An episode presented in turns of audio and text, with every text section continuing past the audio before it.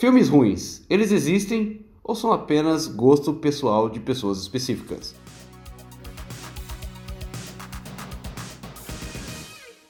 Olá pessoal, sejam bem-vindos a mais um episódio do Zardocast, o melhor pior podcast do Brasil. Hoje estamos aqui com o Guilherme e o Victor novamente, que são os nossos queridos apresentadores. Olá, como Olá. vocês estão? Hello. O Dae, que é do Cromossomo Nerd, fala Dae. E aí, galera, é um prazer enorme aqui participar do seu podcast. Zard tá cada dia mais crescendo, né? E vambora aí. E o Arthur, que é da Legião dos Heróis e também é host de um podcast, o Não Apague a Luz, que é um podcast de terror. Olá, pessoas. Muitíssimo obrigado aí pelo convite. Acho que hoje vai ser engraçado, porque o Zardo ele já ameaçou me bater algumas vezes por defender filme ruim. Então hoje vai ser minha emoção. Bom, o cara sai da sessão de Homem-Aranha falando que Homem-Aranha é ruim.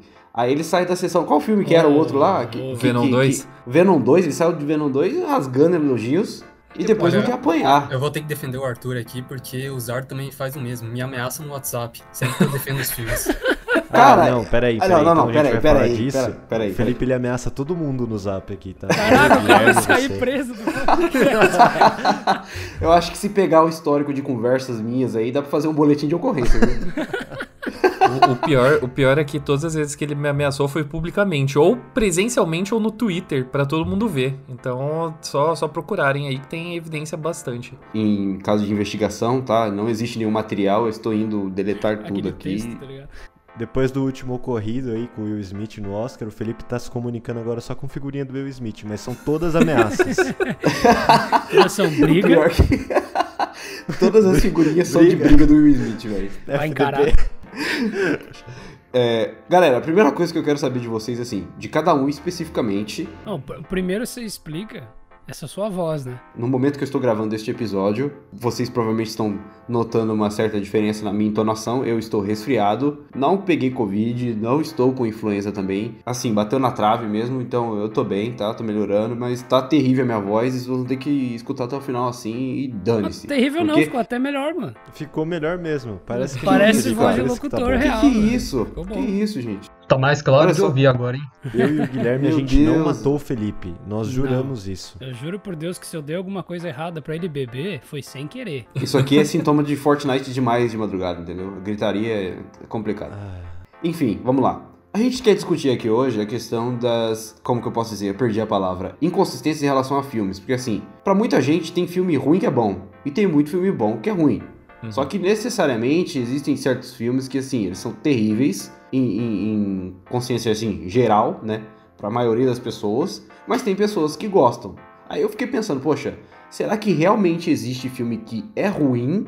Ou seja, será que tem mesmo um filme que é tão terrível, mas tão terrível que tanta gente odeia a ponto de, tipo, ninguém gostar? Tem pessoas que gostam de diversos filmes, tipo Batman vs Superman, Venom, é, sei lá, qualquer tipo de filme terrível, mas tem gente que gosta. Então, a primeira coisa que eu quero perguntar pra vocês é: pra vocês, o que que define um filme ser ruim de verdade? Tipo, tipo o que que é ruim, mas é o ruim mesmo? Ó, eu acho que antes da gente classificar um filme por ser ruim ou bom, a gente tem que considerar a expectativa que vem antes dele, né? Então, assim. nem tanto, tipo, mano. Nem, nem tanto de, de- de expectativa, entendeu? Assim, quando você pega qualquer filme pra assistir, e- e- independente da expectativa.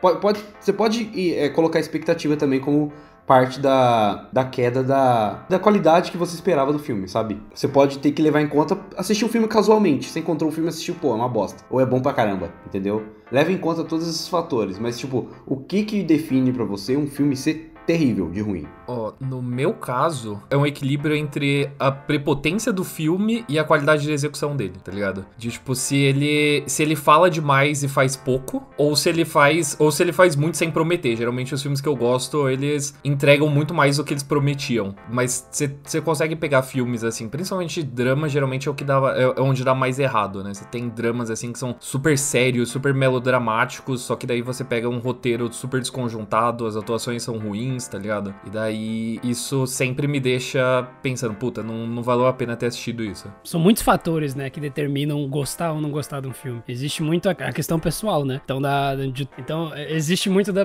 da pessoa tá com uma, com a- é, é, uma expectativa sobre o filme que é inevitável. Às vezes, ela, ela, por ver o título, você já acaba criando uma expectativa. Baseado na sua vivência, baseado em tudo que você, você já viu de talvez outros filmes, ou vamos pra mais antigo, peças de teatro e coisas do tipo. Você já cria na sua cabeça um padrão do que, que você quer ver, o que, que você acha que vai ver e pretende daquilo ali. E aí, não atendendo essas expectativas, é um fator muito grande pra fazer com que o filme seja ruim, entre aspas, pra aquela pessoa. Só que aí a gente tem que entrar num cenário um pouco diferente aqui. Acho que o que o Felipe tá tentando dizer, pelo menos, é. Sim, no que caso torna... geral, né? É, não, não, não. Beleza, eu entendi o ponto de vocês dois. Mas o, o, que, o que torna de fato um filme ruim? Por exemplo, Uma Noite Alucinante. O pessoal não gosta, porque. Errado. Já tá errado. Já tá errado, porque é um, um puta de um filme. É tipo um dos melhores filmes de terror. Hum. Obrigado, Sam Raimi. Você nunca errou na sua vida. Nunca jamais. Mas aí, é- aí que tá, na real, eu acho até um bom exemplo de falar do, do Evil Dead, no- pelo que eu tinha falado, porque o Evil Dead é. Ele é um filme que dá pra você ver que ele é um filme que foi feito pra, pra uma galera se divertir. Tipo, pros próprios atores, pro diretor, tipo, pra, pra curtir. Só que ao mesmo tempo, é, ele é despretensioso. E enquanto ele é despretensioso, ele também tá testando com estilo, ele tá testando com técnica de câmera diferente, sabe? Ele é sangrento pra caralho, algo Efeitos que práticos. é, coisa, coisas que não eram comuns pro terror na época. Então, é, ele pode ser ruim em termos de roteiro, ele pode ser mal atuado, é, mas ao mesmo tempo você fala, caralho, eu assisti alguma coisa única aqui. Tipo, é um filme que ele tem personalidade. Então dá, dá para se salvar um filme ruim quando ele tem personalidade. O problema é, um filme bom que é sem graça. Daí pra mim isso é um filme ruim. Não Ele traz existe- a diversão que você procura, né? é, exatamente, mas ao ao mesmo tempo ele, ele é marcante. Né? Ele tem alguma coisa que você fala, eu nunca vi isso antes em nenhum lugar, eu nunca vi feito dessa forma. É o Evil Dead. Quando você assiste Evil Dead, você fala, ok, ninguém desde então conseguiu fazer Evil Dead. Só que aí é que tá, né? Quando o Evil Dead, ele. Quando saiu o primeiro, né? O primeiro lá, acho que 1980 e sei lá quanto. 81. Quer dizer, 80. 80? 80? 80 Aham. em ponto.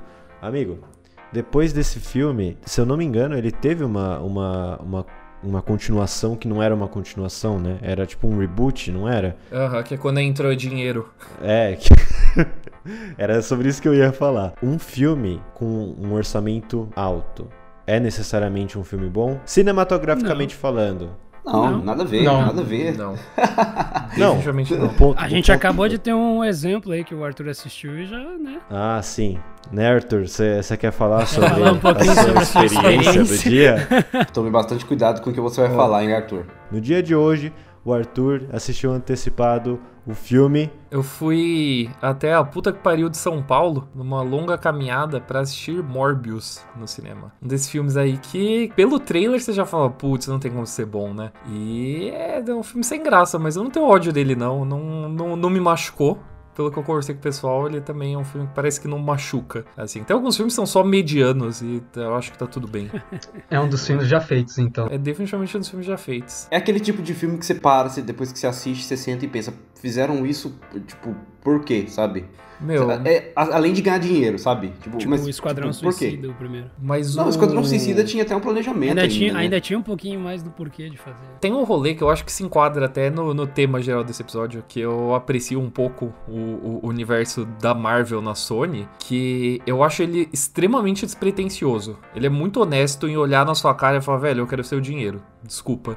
É, eu quero. Eu vou, eu vou tirar uma hora e meia de qualquer coisa, eu só preciso do dinheiro do, do seu ingresso. Então. Quando você entra na sala de cinema, ou quando você pega pra assistir um desses filmes, tipo Venom, ou qualquer um dos que vão sair agora, você não espera grandes coisas, e ele não te entrega grandes coisas, então é meio que uma transação ali muito muito direto ao ponto. Sim. Então eu não consigo, eu não consigo odiar esses filmes, sabe? Porque é meio, ah, ok, você, você prometeu exatamente isso, você não deu nada mais, mas também não deu nada menos. E você não me prometeu nada de bom também, né? É, exatamente. Na verdade, Você não me prometeu nada. Não, Você não prometeu que- nada.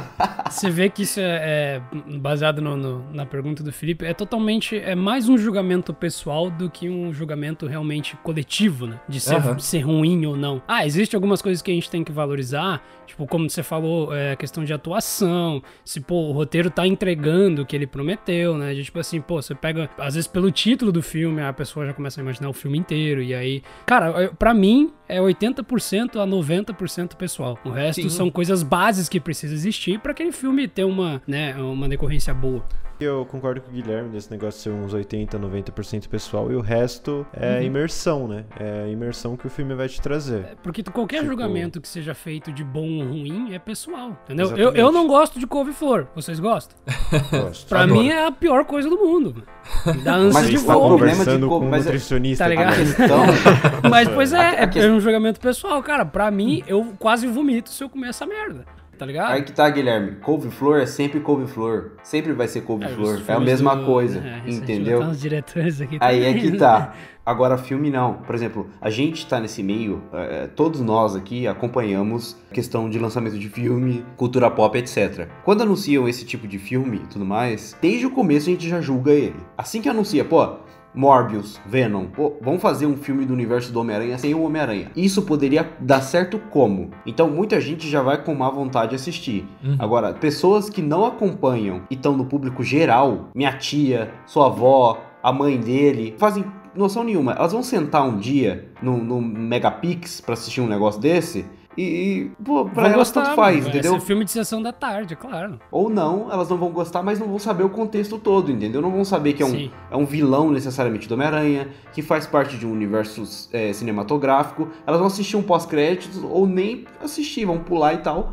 Uhum. Ou, ou- uns vão julgar como ruim, um filme uma bosta, ou outros vão achar o filme, ah, beleza, assisti um filme aqui. É, é, é Entendeu? pessoal. Mas existe bem essa mais neutro. possibilidade da gente, tipo, antes mesmo de assistir o filme, já ter uma noção. Como você falou, tipo, ah, couve-flor é sempre... Vamos usar o exemplo da couve-flor agora. Couve-flor é sempre a couve-flor. O Bay é sempre o Michael Bay. O Tarantino é sempre o Tarantino. É deles, é a maneira deles enxergarem aquilo ali. Eu quero ver se alguém consegue me dizer, e agora, agora a gente parte uma briga séria. Se o Tarantino tem algum filme ruim. Tem filmes questionáveis. Pode Não. questionar.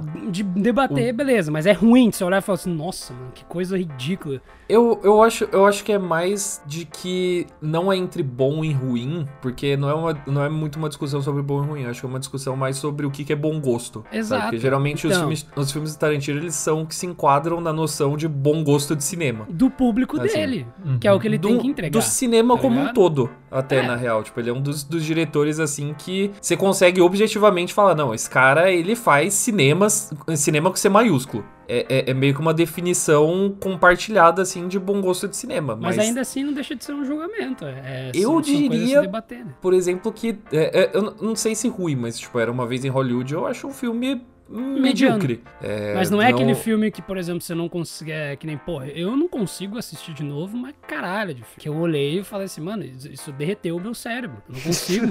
Esquadrão Suicida foi um que eu saí do cinema e literalmente todo mundo que tava na sala de cinema olhava, se olhava e falava assim, mano, o que que foi isso, velho? Eu paguei O- pra ver isso. Cara, eu não acho que Esquadrão Suicida é um exemplo, porque muita gente gostou daquele filme. Exato, mas por isso que é um Tanto que o exemplo. filme fez quase um bilhão de bilheteria. Mas é por fez? isso que Fez é um 600 exemplo. milhões? Sim, Esquadrão Suicida não é ruim, ganha um Oscar. De fato, de fato. Ganhou um Com Oscar. licença, Marvel. Nossa, é uma tristeza quando você pega Esquadrão Suicida, ganhou um Oscar. Ganhou do quê? Figurino? Maquiagem? O que, que é? Maquiagem. Maquiagem. Maquiagem. Ganhou é. um Oscar É. de maquiagem. é, Se bem que ultimamente. Não vamos falar tanto do da Marvel aqui, mas ultimamente os filmes da Marvel estão com um CGI tão ruim que nem de efeito especial conseguiria ganhar, né? Puta que me Ah, os caras pariu. estão velho. fazendo a toque de caixa, né? Fazendo a linha de montagem de filme da Marvel. Filme e série. Mas o, o rolê todo é que eu acho que o pessoal não entende é que não é muito receita de bolo, né? Cinema. De pegar os elementos individualmente e falar, ok, agora eu vou criar um filme bom, sabe? Você tem, tipo, um elenco foda, que atua bem, um diretor foda, um roteiro foda, uma fotografia foda, e daí a pessoa ainda pode assistir e falar, ah, não, não clicou comigo. Né, ele, ele passa por um entendimento do público também, né? O, quando você assiste um filme, você tá levando a sua bagagem pra ele. Então, daí é isso, isso que acaba muito definindo o que, que vai ser bom ou ruim pra você. Então, eu não acho que existe muito uma definição objetiva, né? Do que, que é bom ou ruim como filme. Acho que tem as regrinhas básicas, né? De é, aí mais de um século de cinema, que a gente pode falar, puta, seria legal se fosse desse jeito, se fosse do outro. Mas até isso a gente valoriza muito quando, quando subvertem, né? Sim, eu até concordo contigo, porque pra mim, ó, por exemplo, um filme ruim, eu considero assim, ele pode ter um roteiro ruim, mas se ele não for, se ele não se levar a sério assim, pra mim já é divertido assim. Uhum. Eu vou até citar um exemplo assim bem, bem rápido assim, Mortal Kombat. Aham. Tem um roteiro Ah, ruim, ruim, ruim, ruim. só que os personagens se levam a sério. O se levar a sério é talvez a questão que eu mais bato boca nos últimos anos, assim, que pra mim é a definição mais, mais polêmica. Talvez até acima do que que é bom e ruim, porque pra mim eu não gosto muito dos filmes que não se levam a sério, é, ou pelo menos que as pessoas acham que não se levam a sério, porque eu acho que vem muito, tipo, de uma vergonha do público de assumir que gosta de alguma coisa ruim. Tá ligado? Porque, tipo, o filme que não se leva a sério, ele te, te inclui na piada. Ele tá falando, não, não, relaxa, vem rir com a gente. Mas aí você gostar de um filme ruim que se leva a sério, ele é, ele é um momento ali vulnerável. Então você gostar de um Mortal Kombat, as pessoas falam, nossa, por quê? Puta lixo de história, puta lixo de personagem, sabe? Então daí ele pede, ele pede que você defenda. Então é, é muito mais fácil você defender um filme que ele não se leva a sério que você fala, não, é de brincadeirinha, sabe? É, é tipo o que Velozes e Furiosos virou, entendeu? É tipo É, o que Velozes e Furiosos isso. virou. Velozes e Furiosos ele começou como uma franquia séria, com histórias é, sérias, né, é, dentro da limitação de Velozes e Furiosos, assim. Mas aí a partir do momento eles começaram a exagerar tanto e entender a moto. Oh, caralho. viu?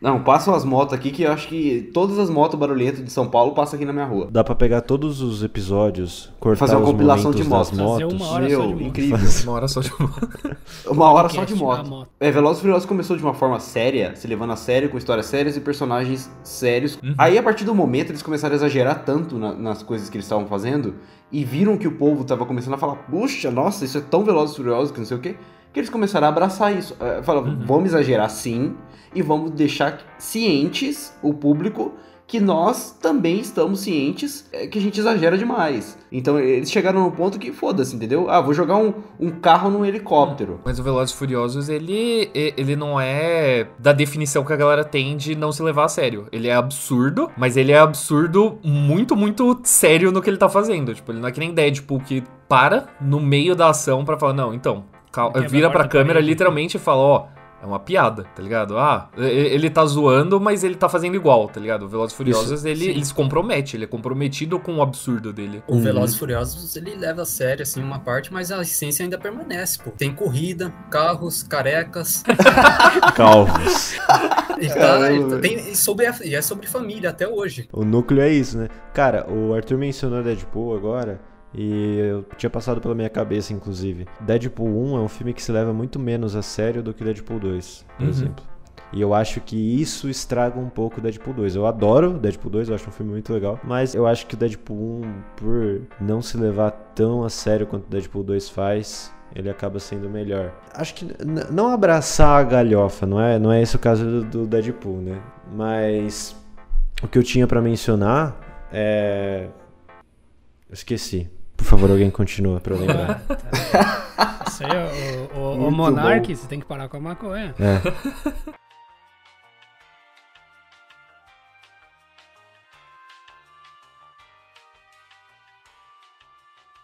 Vocês voltaram até no, no tema de, de, de filme de super-herói aí, com, com Deadpool e tudo mais. No momento eu quero comentar a respeito de filme de super-herói, inclusive um dos mais polêmicos de todos os tempos, assim, que divide né, o pessoal e é Batman vs Superman. Esse é um filme que é um delírio coletivo, sabe? Aham. É, é, é uma briga até hoje. É uma briga até hoje. Nesse filme, se você parar pra pensar em muitos quesitos dele, é, eu até entendo a galera que acha que é bom, porque tem muita coisa boa nesse filme, sabe? Uhum. Mas a partir do momento que você começa a analisar direitinho, assim, e até um dos motivos que, assim, pra mim, quando um filme é ruim, a coesão do roteiro dele, entendeu? Assim, Uhum. É. eu acho que, pra mim, um filme, quando ele é bom, ele não chama o espectador de idiota. Ele transmite a ideia, ele passa pra você a história e ele é honesto com as motivações dos personagens e com a trajetória da história. O Entendeu? cara jogou no lixo todos os filmes do Christopher Nolan agora. Que isso, amigo? Não, não, peraí, assim, não, não é Que questão de, de explicar demais, entendeu?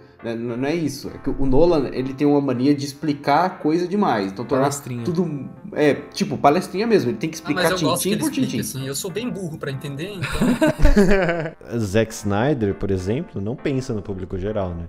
Não. Mas Zack enfim, continue. É, que eu tava falando. A história, ela tem que ser redonda, assim, sabe? Uhum. Pra, pra- pra mim, na minha visão, pro filme não ser ruim.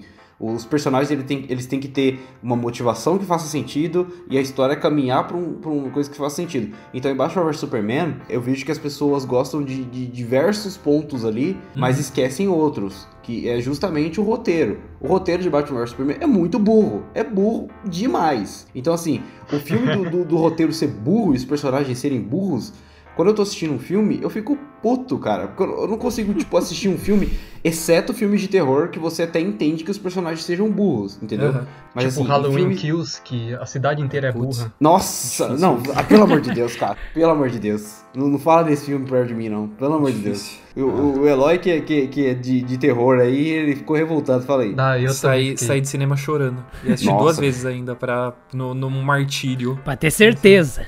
Ter certeza. Pretendo assistir a terceira ainda. Só, só porque eu não valorizo o meu próprio tempo.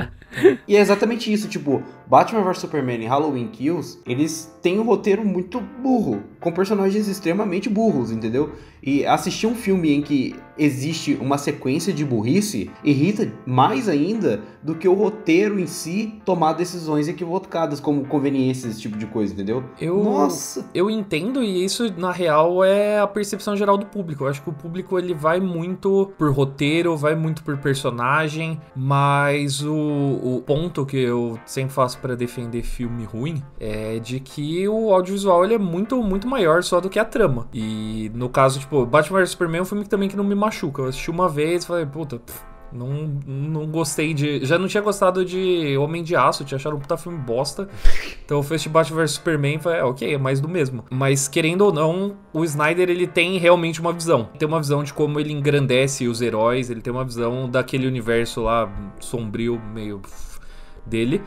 Então, tipo, que é, que é diferente, que é, querendo ou não, é diferente de tudo o resto que tem de filme de herói. Tipo, de 2012 pra cá, no- ninguém faz Snyder que nem o Snyder, tá ligado? Então eu entendo é, o pessoal apreciar, mesmo que os personagens sejam ruins, que você tem ainda, por exemplo, a fotografia dele, você tem o, o jeito que ele filma, né? Os próprios heróis, o- as brigas que ele coloca. Eu acho que são personagens minimamente interessantes, Cara, eu sabe? gosto muito da assinatura do Snyder. De, de verdade. Eu não acho, não acho É, ele tem um estilo forte. Com exceção de, algum, de alguns. Fora alguns excessos, né? Tipo, Aham. é, câmera lenta excessiva, essas coisas. Mas, mas enquadramento, é, é, to- toda a cinematografia ali, tudo, tudo que compõe o filme dele, Hum. é, tirando alguns pontos de roteiro, assim, eu acho. Eu acho que o que peca pro Snyder é realmente o roteiro. entendeu? É, Porque se você sim, pegar, prejudica. tipo, Madrugada dos Mortos, Madrugada dos Mortos ele só dirigiu, ele não escreveu. Então, é um Então, filme do É cara. a falta que o James Gunn faz na vida do Snyder. Pois é. Mas, O- pô, quando deram espaço pra ele fazer o que ele tinha em mente de fazer, que é, por exemplo, quando lançou essas quatro horas da Liga da Justiça, eu achei massa, mano. Eu gostei. Pô, passou quatro horas em cima do bagulho, mas eu me diverti assistindo. Ah, mano, eu. Eu entendi Rapaz, a proposta dele. Pra mim passou uma eternidade, hein? Eu Mas acho- eu gostei bastante. eu mano. acho que o Tanto que me fez- é bem o que o, que o Arthur falou. O Batman vs Superman foi um que eu fui no cinema lá, né? Foi 2016, eu acho que lançou. Fui no cinema, assisti, eu saí do cinema. Ah, O rolê é que acima, acima da trama em si, né? Tipo, do que, que tá rolando no momento a momento com os personagens, os filmes do Snyder, eles são muito mais em cima de uma temática, né? Ele tem essa temática de traçar um paralelo entre os heróis com deuses. Então você tá basicamente vendo, tipo, um épico, assim, de deuses, só que com figuras que você conhece. Então, eu acho que dá pra você abstrair um pouco, tipo, da burrice, ou se não, tipo, da- das coisas mais lamentáveis, tipo, no Batman vs Superman, o Marta, assim que você fala, caralho, é uma conveniência do caralho pra solucionar a treta, mas ao mesmo tempo você entende a mensagem por trás, sabe? Eu acho que tem, eu acho que você consegue relevar muita coisa. Isso vale não só pra Snyder, mas pra todo tipo de filme, É, né? Porque do mesmo jeito dá pra você avaliar alguma coisa objetivamente ruim, falar, mano, esse roteiro é uma merda, ou senão os atores são terríveis, dá pra você falar, ah, mas tá tudo bem, é parte do charme do bagulho, sabe? Não melhoraria, se eu pudesse melhorar, não melhoraria, sabe? É exatamente nisso que, que entra o que a gente tá falando. Tipo, quando você interpreta um filme do jeito que você espera interpretar, então muitas vezes ele acaba ficando melhor pra uns do que pra outros, entendeu? Uhum. Porque assim, como com Batman vs Superman, tem muita gente que, e como eu, né, na época eu adorei, não vou mentir. Eu achei muito legal e a galera pega no meu pé até hoje, porque na época eu elogiei. Seu Só que, passado assim, te condena. É, me condena, porque eu adorava o filme na época. Eu Só que adorava eu fui assistir, eu fui lá assistir de novo, assistir de novo. Aí a cada vez que eu assistia, eu pegava cada vez mais problema. Eu comecei a ficar com raiva do filme. Porque assim, cada vez que você assiste, você pega um problema novo no filme. Até que chega no, no momento que em 10 minutos de filme você já pegou uns 50. Aí você já fica irritado. Isso é uma visão de crítico. Existe a visão só do telespectador, do cara que só assiste aquilo ali e, mano, ele não vai. É raro que o cara volte a assistir de novo. Mas aí pra é que essa, tá, pra esse Guilherme. tipo de pessoa, o Snyder entregou o que tinha que entregar. Meu, Ele entregou a experiência no cinema de ver o Batman vs Superman. Pô, pode falar, mas as cenas de luta são foda. Cinco minutos de luta.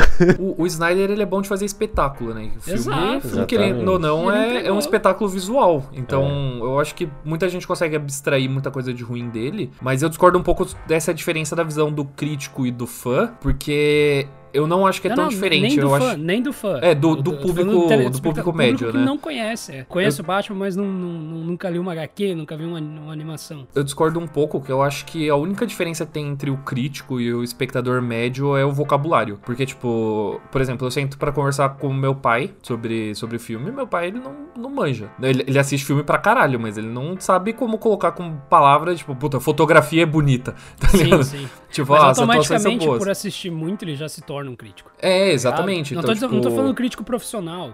Crítico eu digo de, tipo assim, pô, de analisar aque- aquele roteiro e falar. Hum, Então, o- eu sinto que o público ele tem, ele tem esse- é, essa capacidade de análise também, só que pela falta de vocabulário eles conseguem abstrair mais coisas e interpretar de uma forma mais pessoal, né? O crítico eu acho que eles colocam muito num lugar impessoal de tentar analisar o filme friamente, né? O que eu acho que é um problema da crítica. A crítica tem que ser emocionada, tem que ser partindo de você mesmo que se foda, sabe? sim, é a sua crítica que tá ali, né? Exatamente. Tanto que Então, muitas vezes ah, tem muita gente que é criticada pelo público, né? Porque são pessoas que são bem mais imparciais do que as outras. Então, ah, tal cara Ah, falou que o claro, filme é ruim, então quer dizer que o filme é bom, entendeu? Uhum. Ah, tal cara falou que o filme é bom, então quer dizer que o filme é ruim. E, e acaba ca- caindo nesse vício, né? E o pessoal sempre pega essas pessoas pra Cristo. Porque, assim, elas veem um filme de uma forma tão fria, tão particular, que vira meme, né? No- Uhum, com o sim, pessoal. É, tu- quem me conhece sabe, eu sou chato pra caramba pra me agradar com o filme. Hoje mesmo eu tava assistindo o Sonic e tinha alguns momentos ali que eu tava. Hum. Mas, tipo, é um filme divertido demais, sabe? Não, é muito legal, muito você engraçado. tá esperando o que de Sonic, né, meu amigo? Não, É, mas, é, mas É é um filme, mesmo. entendeu? Mas é um Tava filme. com a eu não- filha eu não- falou assim: não, esse filme aqui, cara. É que, então, essa é que do Aí você perguntou pra sua filha, e aí, você gostou dessa parte do roteiro também? Pior que ele é perguntou. Pior que ele fotografia, a perguntou. trilha sonora. Aí, tipo, Cecília, mas o que é você tá, achou mano. do filme? Da hora. Eu achei que faltou um pouco mais de fanservice do, do anime. Mas é aí que tá, cara. Quando você senta pra assistir um filme, você já tá acostumado a assistir filme de forma crítica. E eu fui como crítico, não fui como espectador, não paguei pra entrar num sábado à toa pra assistir um filme. Então, assim, eu fui como veículo pra poder assistir. Então, eu tenho que analisar o filme ao mesmo tempo que o filme tem o trabalho de me entreter, entendeu? Uhum. Então, assim, é uma troca mútua. Se eu chego lá e eu só analiso e eu não me entretenho com o filme, não fico feliz com o filme, é lógico que quando eu sair de lá, eu vou escrever um texto que não vai ser muito favorável pra ele. Uhum. Agora, eu cheguei lá, vi o filme e ele me trouxe diversão de volta, obviamente eu vou ficar feliz e a minha crítica vai ser positiva, entendeu? Então, temos chance de você gostar de Morbius, né? Já que você vai eu posso chegar pra assistir Morbius e me divertir com Morbius. Eu ficar feliz com Morbius. Acho mas possível. aí entra. É, então, aí entra outra questão. O, o roteiro é, é tapado. Os personagens têm, têm motivações bunda. Eles são burros pra caramba, entendeu? Aí é que Uhum. entra o negócio. Eu acho que o. Jared Leto ele precisa tomar um banho de sal, mano. Ao grosso. Precisa. Cara, Precisa. que- os últimos projetos que ele vem trazendo, já não basta 30 Seconds to Mars lá ter morrido, aí agora. é foda, hein, parceiro. E ele é bom, mano. Esse é o problema. Eu não entendo. problema é que ele é o cara bom. é bom, mano. Na, na, na realidade, o, o, o Jared Leto é igual o Zack Snyder. Tem que ficar longe de filme de super-herói, entendeu? Vale pra todo Ele. mundo. É, então.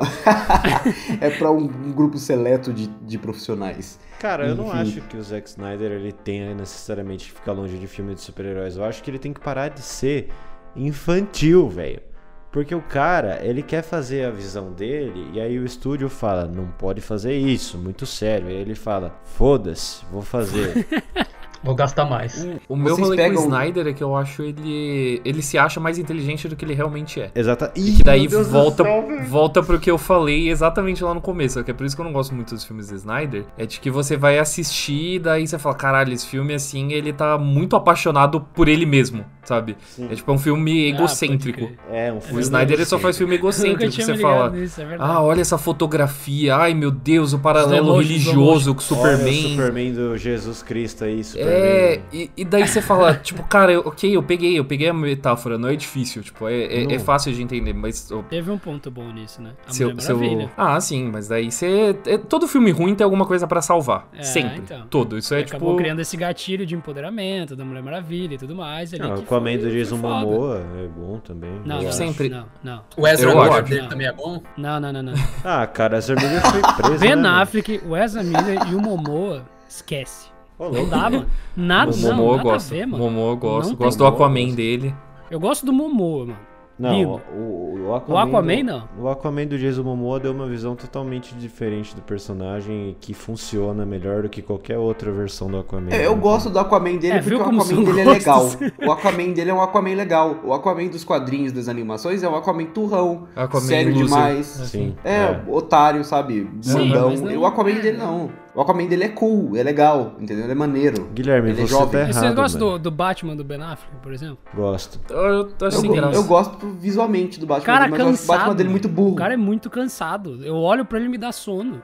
Não dá, mano. O Batman do Ben Affleck não tem como. Quando eu Batman- olhei. Toda vez que eu vejo o Ah. Batman do Ben Affleck e ve- vejo ele fazendo aquelas, aquela cena de luta do Batman vs Superman, eu fico imaginando o quão, o quão ofegante aquele cara não deve ficar no final do bagulho. O tamanho daquele Enfim. mamute, velho. O cara tem 3 metros de largura, bicho. E dá mortal cara da pirueta, cansado, joga mano. bataranga e dá mortal Bom. pra trás. Afunda o rosto dos caras no chão. Mas é mais, eu acho que é mais pessoal meu do que realmente uma crítica. Eu não gosto de nenhum filme com Ben Affleck. Simplesmente não gosto. O Ben Affleck, ele não é um ator que me agrada muito também, não. Teve aquele É, filme não- lá, o, acho que é Gone Girl, né? O nome do filme. Demolidor. Cara, ah não, Demolidor... Puta, eu nem- gostava Ah, muito do. Demolidor. Eu gostava Pô, muito do quando eu era moleque eu mais novo. curtia. Mas quando as, par- nas partes que ele tava de Demolidor. Quando ele Mas aparecia... o. Mas, mas eu acho que, tipo, muito filme dos anos 2000, que é uma coisa que se perdeu. Eu acho que a gente ficou muito sério. No- nos anos 2000 você tinha essas galhofadas que eram completamente honestas, tá ligado? Isso. Mas E- e tá na assistia- época era galhofa? Na época era a definição de legal. Tipo, mas funcionava ali pra aquele momento. E eu acho que, tipo, é, hoje em dia um filme como Demolidor, ele não funcionaria porque entra muita questão de, ah, fidelidade a HQ, ah, o arco Porque toca narrativo do personagem. É, é, tipo, esse tipo de coisa não, não, não cola mais, tá ligado? Eu acho que, tipo, os anos 2000 ele tinha, tinha uma coisa bonita aí. De você só fazer um filme que é extremamente edgy, que vai ser um pouco emo, vai tocar, tipo, Evanescence, vai ter os personagens passando por uns dramas, assim, muito água com açúcar, e fazer tudo isso sem, sem dar uma risadinha, sem falar, ah, não, na real tudo isso aqui é uma piada. Mas não só isso, mas a sensibilidade do público mudou também. Isso, De que exatamente, hoje então. em dia é muito irônico. Hoje então, você não consegue mais ter aquelas frases marcantes. Que nem o Demolidor, ele ter- É. termina ele quebrando o, Wilson na, na porrada e falando: você vai contar na cadeia que você apanhou pra um ceguinho. E é massa, naquela época eu olhei isso, eu era moleque e falei: Nossa! Meu, mas é só você pegar um pouco mais polêmico, é só você pegar filme da Marvel, por exemplo. O filme da Marvel, eles não conseguem terminar uma cena sem ter uma piada pra amarrar. Sim, uma frase e falar pro público. É, eu tava, Tipo, tava me- falando com os meninos esses dias, na verdade, e eu até Os mencionei meninos, que... você é uma senhora idosa de 60 anos por uma casa. Nossa, cara, nossa, Ela que vai falando com os meninos. Estava que falando com os Vai netinhos. trazer o biscoito e leite pra nós? Estava falando com os meninos. hein, hein, eu tô, eu tô até falando agora. é, Na época, os filmes eram mais ingênuos e o público também, entendeu? O pessoal detesta o Quarteto Fantástico do Teen Story. Eu acho um filme maravilhoso, cara. Gosto, cara. Eu Eu gosto. gosto gostava até pra hoje caramba. daquele Quarteto Gostava pra Fantástico. caramba. São, são filmes que são mais contidos, então eles estão pensando muito em se resolver ali. Eles faziam meio tipo, ah, não sei se vai ter uma continuação, não sei pra onde isso vai, então o filme tem que começar e acabar ali. É, o que eu vejo, inclusive, agora no universo da Sony, sabe? Tipo, o Venom ele não termina falando, ah, não, né, agora você vai ter que acompanhar o Venom verso pra saber o que vai acontecer em sequência. Tipo, o filme acaba. Quando ele acaba, ele acaba. O Vai Morbius é a mesma coisa agora. Homicídio. Vou matar Homicídio. todo mundo no cinema. É, Mas então, o que eu ia dizer, que vocês me zoaram aí, seus arrombados do caralho. Ah, Você tava falando com os meninos? que a gente que tava. tava falando? eu tava conversando com vocês esses dias. E aí eu mencionei que eu fiquei surpreso que na cena da lápide da Tia May não teve piada. Eu juro, Aham. eu estava, tipo, eu tava assistindo, eu falei, caralho, os caras vão meter alguma piada. Aí, aí apareceu o rap, eu falei, pronto, é agora. É agora essa porra. Não teve, eu fiquei muito surpreso. Só que é uma coisa que não é todo filme da Marvel que faz, né, mano? Por exemplo, Agora a gente teve Cavaleiro da Lua. E é um personagem que é pra ser levado a sério, tá ligado? Uhum. Meu, Cavaleiro Isso. da Lua estaria muito mais em casa no Venom verso do que no MCU. Assim, Exatamente. combina muito mais com a sensibilidade, assim, do, do- dos filmes da Sony do que necessariamente da Marvel. Porque é fórmula, né? É o que tá funcionando. É até o que o Arthur falou. Ah, você vai assistir Venom, você não precisa se- terminar o filme falando, ah, pô, tem que assistir o Venom verso. Mas é tipo, é uma fórmula que a Sony tá adotando agora, porque é uma fórmula de sucesso. Hoje em dia, praticamente todos os personagens, todos os filmes que ganham né, adaptações, tem que ganhar um universo cinematográfico junto.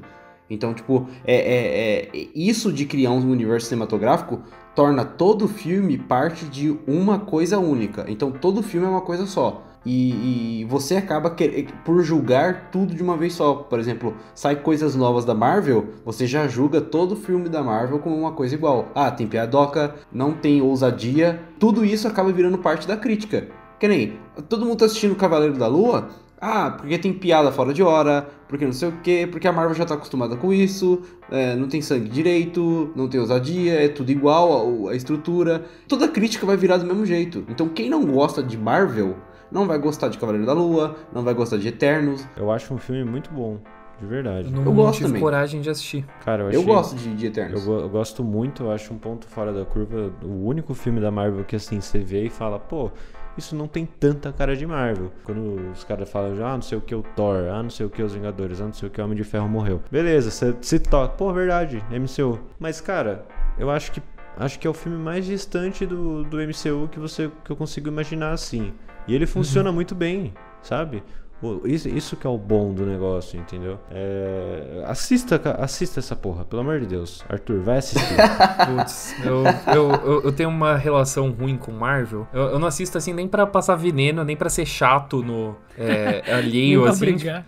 Nem pra brigar, então eu só falo, puta, é melhor. Não é pra mim. Tipo, já tá comprovado que não é pra mim. Daí a única vez que eu voltei, eu tinha parado em What If.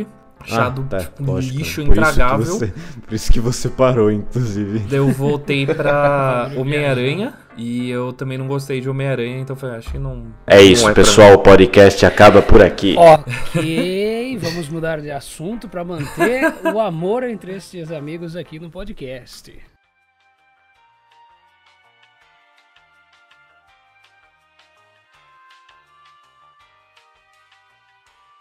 É, a gente tava comentando até lá no, no começo, falando de, de gêneros, inclusive, o Arthur mencionou drama. Eu acho que pra cada gênero de filme, existem defeitos que tornam ele ruim. Uhum. Vocês acompanham a- a- o raciocínio?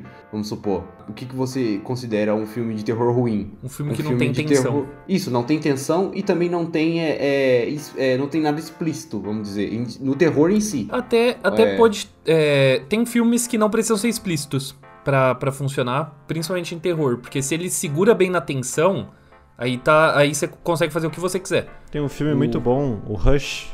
Eu acho Sim, um filme muito sim. bom. Que Não, é- o- ele não o- tem nada explícito.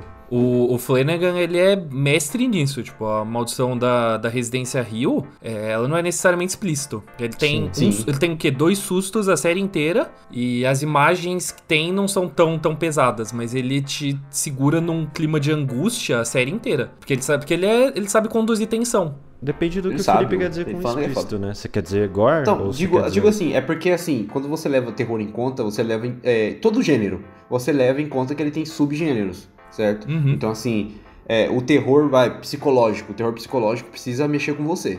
O terror slasher precisa ser explícito é, e não precisa necessariamente ser muito inteligente. Terror cósmico, sei lá, horror cósmico, precisa ter uma grandeza incrível de, de, de, de ameaça e, além da tensão, construir uma mitologia absurda que te prenda no filme e fala, porra, esse filme é, é absurdo de da hora. Uhum. E ele assusta. Então, assim, é, pra suspense também tem que ser um filme que te surpreenda, é, em questão de, de tanto tensão quanto reviravolta de história. É, em filmes de ação, vamos supor, tenha boa cena de ação, tenha boa coreografia de luta. Filme de comédia, que as piadas realmente sejam engraçadas. Então, tipo, pra cada gênero, existem coisas que tornam o filme ruim. Você vai assistir um filme de ação, as lutas são tudo cortada, picotada Uhum. a câmera treme pra caramba, o, o enredo é, é burro, os personagens são mais burros ainda pra usar desculpa só pra ter lutinha e tiroteio, entendeu? Só- é- cada filme tem o seu jeito de ser ruim. Sim. Entendeu? E é bem isso, tipo, não é um padrão pra todo filme. Normalmente é a questão coletiva, né? de- da, da galera, tipo, de um, de um grupo não gostar. É, é raro de acontecer, mas a gente vê. Sim, mas tem mais filmes de gêneros diferentes, por exemplo, é, filme de super-herói é uma coisa à parte, você pode levar como É um uma coisa à gênero. parte. É uma coisa à parte. É uma coisa bem à parte. Então, assim, outros gêneros como suspense, tem filmes que todo mundo odeia. Uhum. Filme de terror tem filme que todo Exato. mundo Eu ia odeia. perguntar, em, geral, em nós aqui, de nós cinco aqui, existe algum filme que a gente pode chegar num consenso que não tem como, que é horrível? Hum, difícil. Alguém chuta, chuta um filme aí, alguém. Pode ser, pode ir um, por gênero, de repente? Sei lá, Não, um filme que é popular, mano. Popular. popular. Popular. Halloween Kills. Conheço muita gente gosta de Halloween Kills, essa é a pior parte.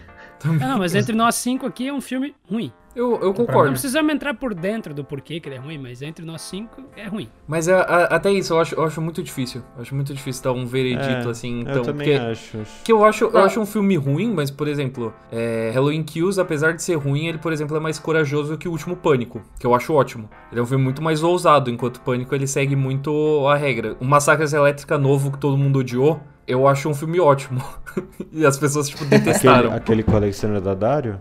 Não, o último que saiu agora pela Netflix. Netflix. O retorno do, ah, do Leatherface. não, não, não assisti. Eu acho ele muito, muito bom e é tipo, as pessoas caíram matando nele. Então é, é, é- é sempre muito complicado, assim, tipo, apontar dedos. Tem um filme que o Zardo vai lembrar bem, é o Resident Evil novo aí. Ai, meu Deus do céu. Não fala, não fala, filme é não uma fala, bosta, não fala, velho. não fala. Resident Evil é Cara, complicado. Cara, Cara, esse filme é muito ruim. filme. Ele, ele, ele é ruim, ele é ruim como adaptação e ele é ruim como filme, cara. Tem então, outro, tipo, ele outro consegue ser filme- ruim dos dois Outro jeitos. filme um tanto quanto recente aí, Uncharted, pô.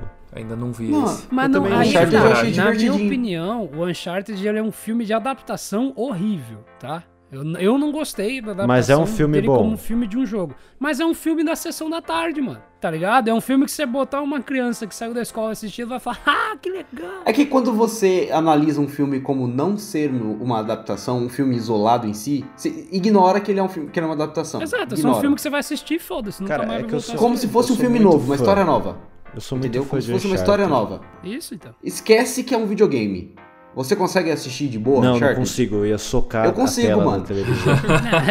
Cara, eu tenho uma tatuagem de Uncharted no meu braço, mano. Não, aí, mas aí você tá levando o fanatismo, entendeu? Ixi. Como você, você, é, você é muito fã do negócio. Fu- Filme bom Você existe não ou consegue- é só fanatismo? Não, você não consegue ignorar o fato dele ser uma adaptação. Resident Evil, o novo, por exemplo, eu sou muito fã de Resident Evil, eu sou viciado, eu já li todos os files, eu sei tudo sobre os personagens, os bichos, os vírus tal, sabe, não sei da onde, as parasitas, eu sei tudo.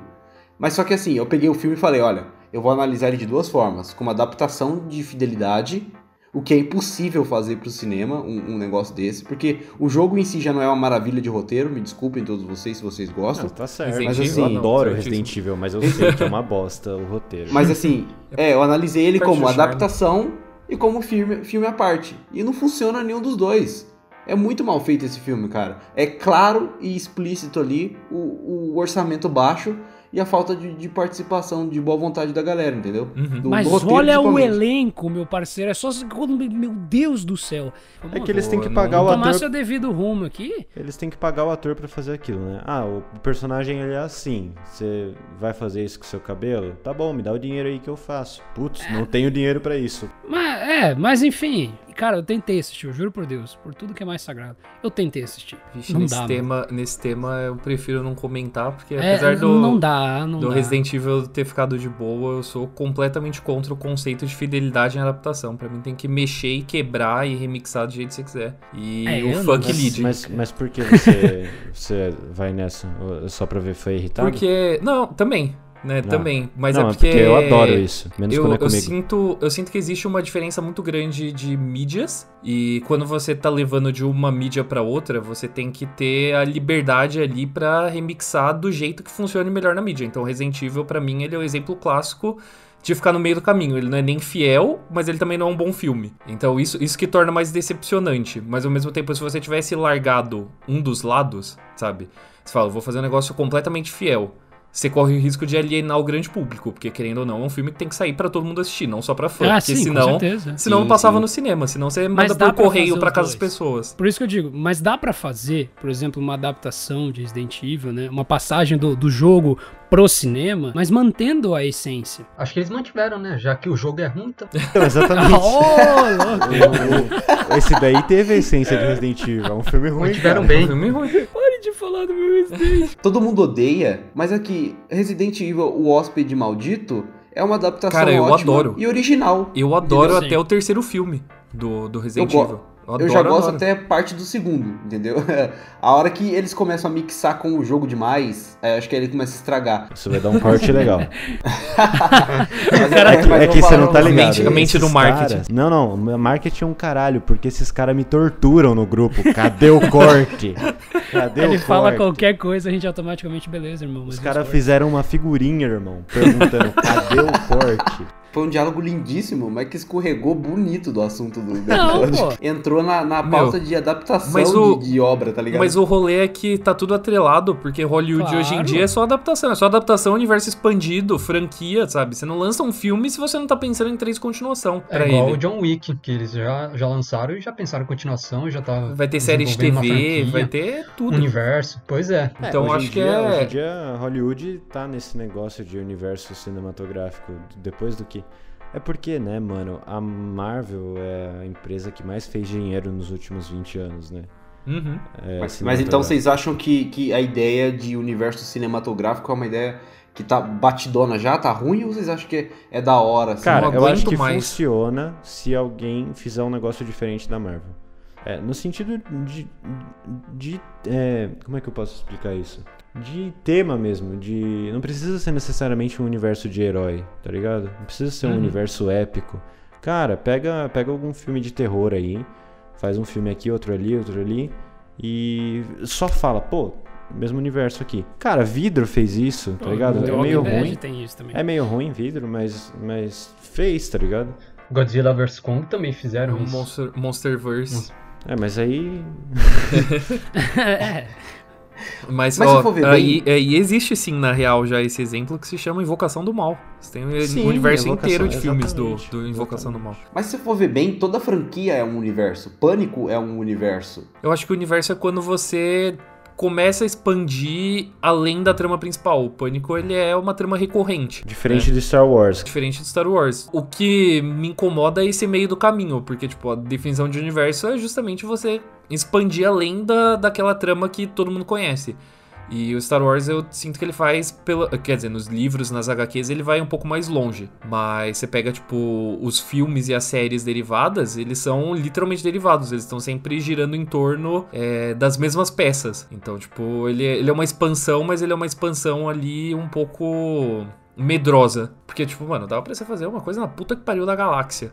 Sabe? Realmente, tipo, seguir outro lado e ver, tipo, como que as repercussões dos grandes eventos chegam até lá, né? Mas aí você sempre vai ter uma figura, tipo, que já apareceu em algum filme, você sempre vai ter uma figura é, relacionada aos Skywalker, sempre vai ter uma figura relacionada a um Darth Vader, sabe? Não, mas você vê que no, por exemplo, vou dar o exemplo do Baby Yoda, que apareceu o Luke Skywalker, eles já atrelaram e o público adorou. É. Estourou nos trend topics do Twitter e tudo mais, a galera foi à loucura, não pararam de falar. Então, meio que o público também pede isso. Pede, mas a, a questão é sempre que o público não faz ideia do que, que ele quer. É, e, e esse que é o problema.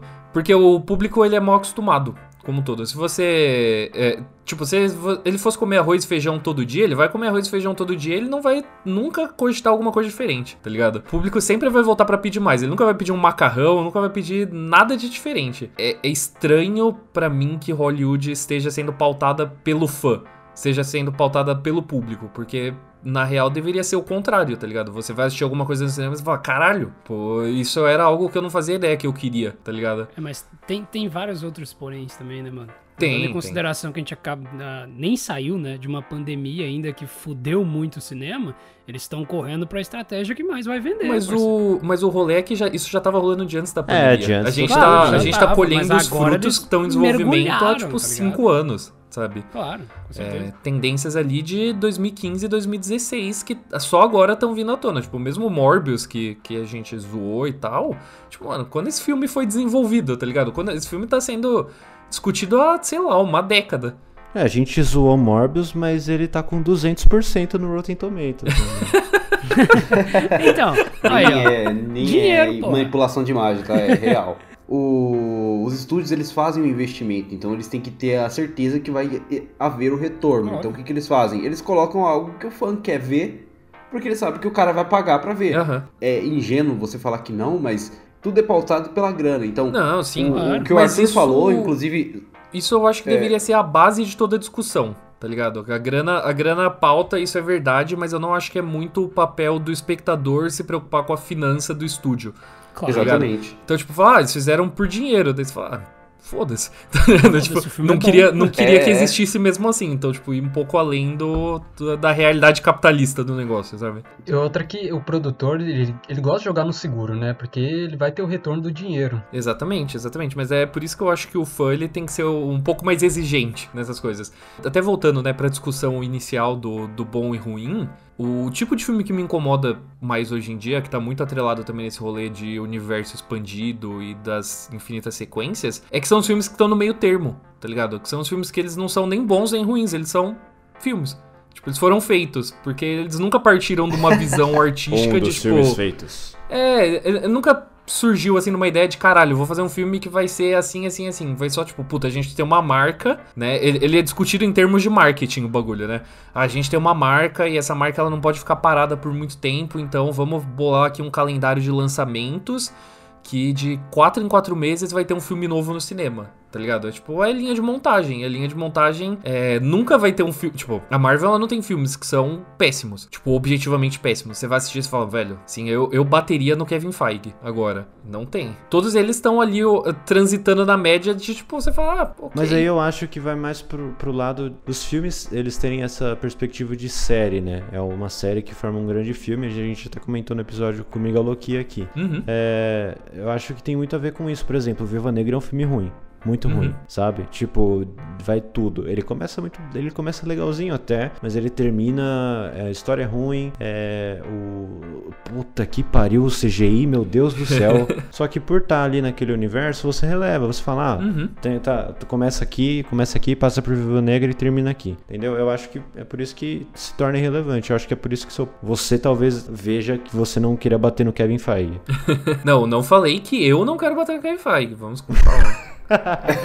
Eu nunca disse isso. Nunca O disse Zé Boné é isso. tão amorzinho, poxa. É, eu, acho, eu acho que o pessoal gosta de ver a mínima conexão que seja. O Homem-Aranha do, do, do Andrew Garfield. Ninguém queria saber daquele filme, tá Uhum. ligado? Quem era fã do Homem-Aranha, ela assistia, pô, da hora, Homem-Aranha soltando teia, pá, pum, pá. É... E foda pra caralho. Não, eu Inclusive, também eu gosto. não tinha grana na época pra ir no cinema, eu fiquei esperando sair pirata atualizando a página. Não, pirataria é errado, gurizada, não façam isso. Mas eu não tinha como assistir. Eu vi o filme totalmente numa condição impossível de assistir. E eu via, caralho, mano. É, Cara. é, é, é por público e gosto. Não tem. Então, então, mas aí o que que acontece? Na época que saiu o Homem-Aranha do Andrew Garfield, a gente tava entrando num universo compartilhado da Marvel, a gente tava entrando no primeiro filme dos Vingadores, entendeu? Uhum. E aí o pessoal via aquele filme dos Vingadores, aquele tanto de herói junto, aquele monte de bonequinho junto. Cadê o Homem-Aranha nessa porra? Não, vou, vou ali que tá, tem a- tem a- tá tendo a festinha, tá ligado? E isso, querendo ou não, acaba virando um parâmetro pra filme bom e filme ruim, Sim. tá? Isso já torna tudo que sai da Marvel, como você já falou de Viúva Negra, torna bom. Mesmo que seja ruim, torna bom. Tem um padrão um de qualidade mínimo. É. Exatamente. Porque apesar do diretor ser diferente, o núcleo ser diferente, os atores serem diferentes, a história ser diferente, no fim vai passar pelo controle de qualidade da Marvel Uhum. e o Kevin Feige vai decidir se vai sair ou não, se isso aqui é uma escolha boa ou não. Ele que vai decidir. Então ele não vai deixar ser ruim, não vai deixar ser muito bom também. E com a DC foi isso. Começou com críticas ruins. Tudo que foi feito depois daquilo ali foi automaticamente taxado como ruim também. Porque é bagunçado. É, virou um problema, virou um, ponto de referência pra criticar um filme da DC, por exemplo. Uhum.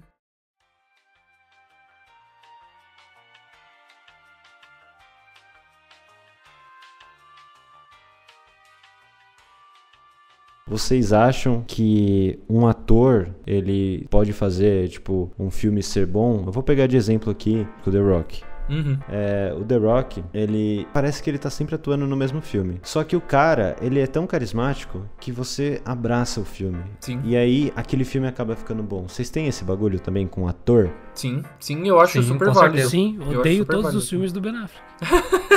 É, é. Funciona, então, funciona dos dois jeitos. meu pensamento ele surgiu depois que você falou isso, Guilherme, porque eu também não gosto muito do, do Ben Affleck nos filmes não. Tipo, Não, aquele tem- que eu ia mencionar aquele Gone caralho. Girl lá. É só Aquele- você pegar o número de filmes que o Bruce Willis tem, mano. Os caras acham que é só chamar o Bruce Willis que o filme é bom. E não é. Falando, falando em Bruce Willis aí, recebemos Então. uma notícia muito triste. Coitado. É, o cara foi se aposentar, né? Era por isso que ele tava fazendo tanto filme ano É, passado. é. Só que agora é assim, né? Ele aposentou e agora tá perigoso. Quem Putz. pegou essa aí? Quem pegou não. Quem pegou essa? Meu Deus. Esse é um bom Nossa. exemplo de filme ruim. Não, mas Red, é, os dois Reds são ótimos, mano. Mas ó, Ah. assim, agora tem uma pergunta polêmica. Qual é o filme ruim que vocês defendem? Mas ruim mesmo. O filme ruim que eu defendo, Ah, cara. cara, tipo, é, a gente falou É dele que defender eu não defendo. Eu não- é raro eu, tipo, eu me importar, sabe? A pessoa, ah, não gostei. Eu falei, foda-se. Mas um assim que, que te pega, que você fala, eu sei que é ruim, tudo bem você não gostar, mas pra mim esse filme é foda. Ah, Evil Dead. Todo mundo Que Evil Dead é incrível! Não, Não, eu, eu adoro Evil Dead. Eu amo Evil Dead. Evil Dead-. Ninguém Não, fala que Evil Evil Dead Dead é ruim, ele, é, ele é amplamente conhecido como bom. Assim, um dos Não, maiores não, clássicos do cinema de terror. Você tá andando com as pessoas erradas. É, mano. Anda Tem com- alguém falando alguma coisa besteira pra você aí, cara. Porque pra mim, todo mundo fala que Evil Dead é Evil bom. Dead, Evil Dead, ele literalmente mudou a história do cinema. Literalmente Ah, mudou a história do sim. cinema. O cinema só- de terror só é violento hoje em dia por causa disso. Stephen King elogiou na época. Pô, Mas tem um filme- um, um filme- assim, que um é, filme mas que- é muito levado à minha infância, muito atrelado àquela questão de nostalgia, que é o primeiro filme do Hulk, mano. Pô, eu amo da hora. pra caralho. E Só que ele tem uma nota baixa pra cacete, é um filme que a galera não gosta, tem as críticas e tal. Mas, pô, é um filme que pra mim, eu não defendo, né? Não gostou, o problema é seu, não é meu. mas é, é um filme que pra mim é foda, eu tenho muito atrelado em, pô, olhar no, pô, DVDzinho, é, entendeu? Ah, Pra mim, é, um filme que todo mundo detesta, fala mal pra caramba, mas eu acho muito foda, é Homem-Aranha 3. Homem-Aranha 3 eu acho incrível. Eu acho É incrível aquele filme, cara. Também é maravilhoso. Eu, Eu, acho gosto, mas é, tem, eu entendo os pontos que falam mal. Que... Eu, eu entendo. decaiu, eu entendo, mas eu Mas discordo. é um filme que eu assisto, eu assisti várias vezes e Adoro. continuo assistindo. É engraçado, a gente tinha mencionado é, Demolidor. Em outras palavras, a gente disse que envelheceu mal, certo? É, sim. E Homem-Aranha 3 é um filme que envelheceu muito bem, na verdade. Ele, Total. ele- na época, talvez ele tivesse sido mais. Esculachado. é, me- mais esculachado, né? Menos aceito. E hoje em dia é um filme que você olha e fala: caralho, esse filme é muito bom, eu tô no cu, tá ligado? Mas é, é a sensibilidade da época, que era o rolê que era É. um pouco mais sério e ele já era um filme irônico. Hoje em dia ele funciona como um filme irônico. Eu acho o Homem-Aranha 3 foda. Quem eu gostei na época era o filme do Lanterna Verde, do Ryan Reynolds. Aí Putz, sim, agora, Verde, agora a gente tá entrando em território Agora a gente perigoso. Agora- sim.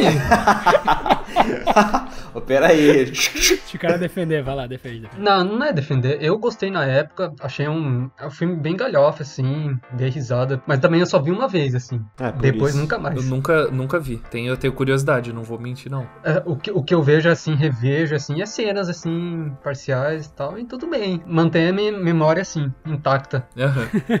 Eu não tenho vontade de ver de novo. Talvez seja melhor assim. X-Men Origins Wolverine. Também eu acho foda também pra caralho. Ah, eu curto, Eu mano. acho Não foda Vou falar pra que é ruim. Eu acho legalzinho, mano. O jogo é O sensacional. jogo é animal, mano. Eu Sim. falo que é outro nível, outro nível. Ó, se, eu, se eu fosse escolher um filme, um filme que eu geralmente defendo, que é um dos meus favoritos, é uma adaptação de jogo, que é Doom, A Porta do Inferno, com The Rock, inclusive, que eu acho genuinamente bom, bom mesmo, e as pessoas odeiam. Mas o último filme que eu fui assistir, que é um filme objetivamente terrível e que. Quanto mais eu penso nele, mais eu gosto, é Cats. Putz, Cats.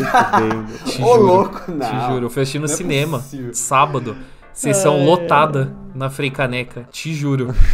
Mas, mas você pagou pra assistir? Paguei, paguei com gosto. horror, What the fuck, paguei com gosto. Eu estou surpreso que teve sessão lotada Teve? disso. Sábado, sábado ali no Itaú Frei Caneca, o bagulho lotado, lotado. Não, ele- o Arthur Meu tá sendo sarcástico. Não tô, não tô. Não não tô. A pior, a pior parte é que em janeiro de 2020, antes do mundo ir pro caralho, eu ainda gravei um veredito no Omelete de Cats e que dava pra ver. É muito engraçado, porque dá pra ver que eu tô relutando pra falar mal do filme, porque eu, eu gostei, eu só não sabia na época.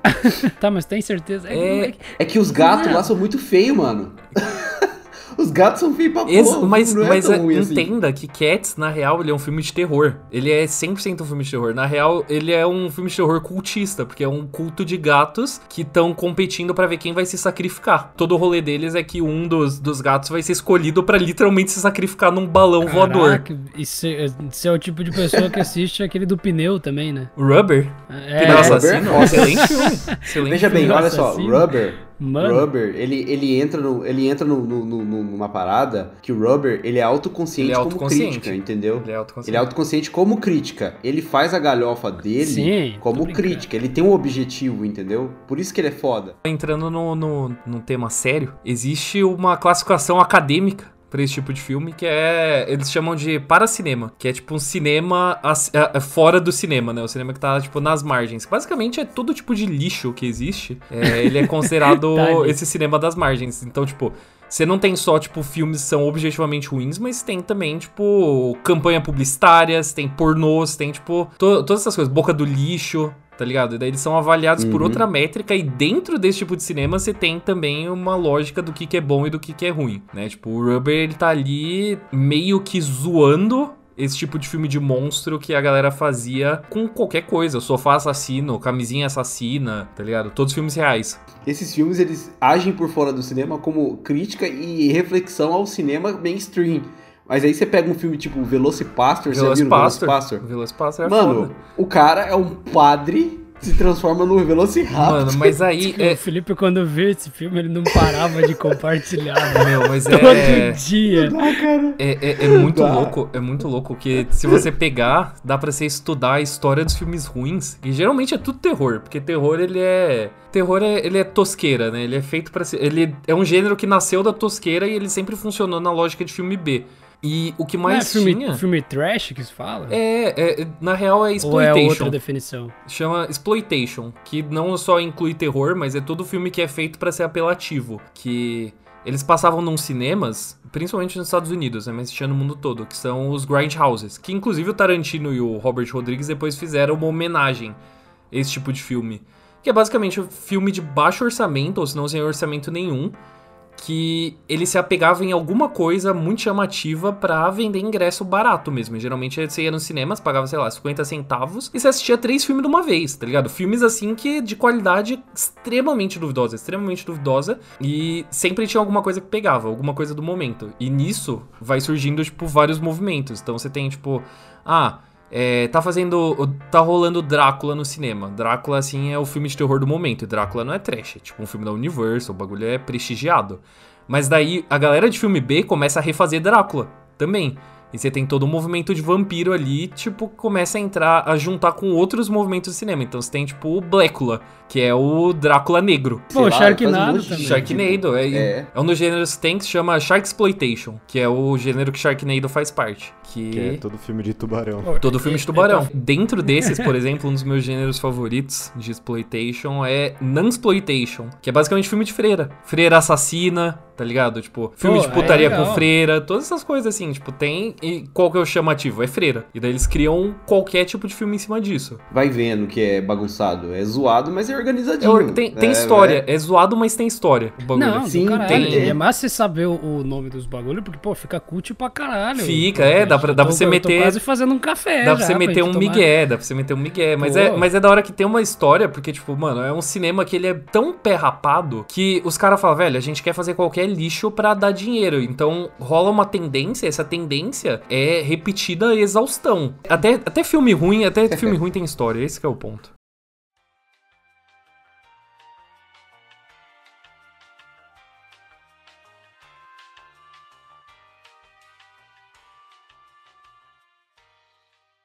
A gente chegou num consenso de que o filme não é necessariamente ruim pra todos, nem necessariamente bom pra ninguém. Então, assim, existem várias vertentes que tornam um filme ruim ou um filme bom, seja adaptação, seja história original, seja é, o roteiro, elenco, efeitos, atmosfera e tudo mais. Então, assim, inclusive até expectativa e tal. Uhum. Não existe um verdadeiro consenso eh, sobre o que é ruim ou o que é bom. Tecnicamente, é tudo pessoal a relação que a gente tem com o entretenimento audiovisual. Então, assim, eu quero que vocês é, aproveitem esse questionamento, inclusive, essa, essa conversa toda, para participar né, no Spotify. Tem lá as ferramentas de, de interação, a gente vai colocar lá as perguntinhas, tem lá disponíveis as perguntas, tem o, o, o e-mail enquetezinha. Vocês podem colocar a opinião de vocês a respeito do que a gente falou aqui e também uma perguntinha lá para ver se vocês realmente prestaram bastante atenção na bagunça que a gente fez aqui agora. Essa bagunça de, de, provavelmente mais de uma hora vai ficar depois da edição. É, ou manda mensagem no Instagram também que a gente lê aqui. Né? No Instagram e nas outras redes sociais. Lembrando que a gente também tá no TikTok com os cortes, tá? Lá no Instagram a gente também tem a parte de cortes. E também, lógico, é visitar lá o, o, o Cromossomo Nerd, que é um site incrível. Tem um, uma galera super competente lá trabalhando, criando textos. O Dae é um dos responsáveis lá do site lá. É, é bem bacana vocês vocês visitarem lá também. E também escutar o podcast do Arthur, Não Apague a Luz, que é um dos melhores podcasts de terror, inclusive. Só tem gente foda nesse podcast, cara. E a gente fala de muito e... lixo também, então se vocês querem ouvir de mais filme ruim, lá a gente defende vários. Não apague a luz no seu agregador favorito aí. E então é isso, galera. Obrigado por escutarem mais episódio. Obrigado ao Arthur e ao Daí por terem participado aqui com a gente. O Guilherme por ter voltado também. O Victor também por estar de volta aqui conosco. Nossos queridos apresentadores. Um dia a gente fala de nutrição, viu, Vitor? Fica tranquilo, beleza? ele ainda acha. puxa aí uma. Um dia. É, ele ainda acha. Confia. Já, já, Deixa ele já, já, a segunda Confia. temporada vai acabar e ele acha que vai falar ainda de dieta aí pra galera. Enfim. Só entrei no podcast pra falar disso. O cara é nutricionista e tá aqui falando, sei lá, de técnicas de gravação e uhum. câmera Cinema e ângulos e fotografia. Só mais uma coisa que eu queria acrescentar aqui rapidinho. Pessoal, por favor, curtam os cortes porque eu tô sendo maltratado no grupo. mentira, mentira. Processa, processa, Inclusive, prova aí, já, processa. Já fez o corte desse episódio aqui já? Tchau. É, amigo, mas e os cortes? Pague o salário do menino, Zardo.